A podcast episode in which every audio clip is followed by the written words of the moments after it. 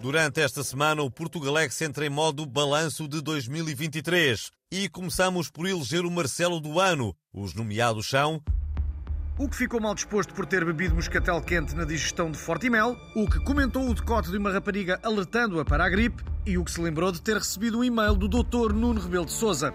E o nosso júri, formado por duas influencers e o idoso em stress pós-traumático por causa do Natal dos hospitais, elegeu do doutor Nuno Rebelo de Souza. Vamos então recordar.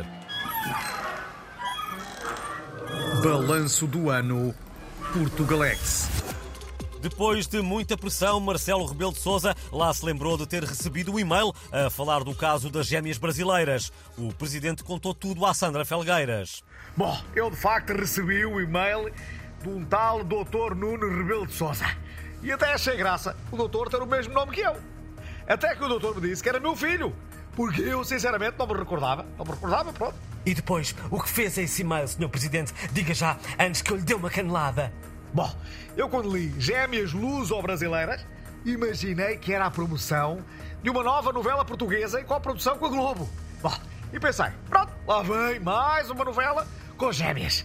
E mandei o e-mail para o chefe da Casa Civil, porque sei que é apreciador de novelas, não é? Bom, dali enviaram para o chefe de gabinete do Primeiro-Ministro, que não faça a mínima ideia do que terá feito o malandro.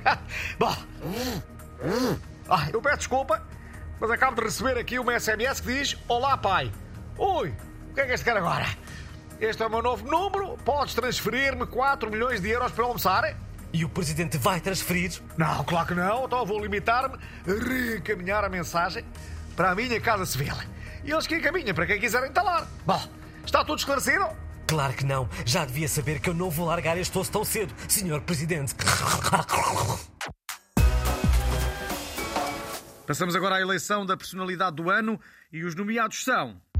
O chat GPT, Frederico Pinheiro, o ex-adjunto de João Galamba, que atirou a bicicleta contra o vidro do Ministério, e aquele miúdo que pediu para o irem buscar com urgência à Praça da República em Tomar. E o vencedor é. O miúdo que pediu ao pai, mãe, avô, avó para o irem buscar à Praça da República que aquilo estava um inferno. No Portugalex, o miúdo pediu para o irem buscar a outro local.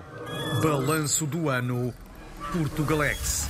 E fechamos com o som de um vídeo que se tornou viral esta semana e que foi gravado precisamente na festa de verão da TVI.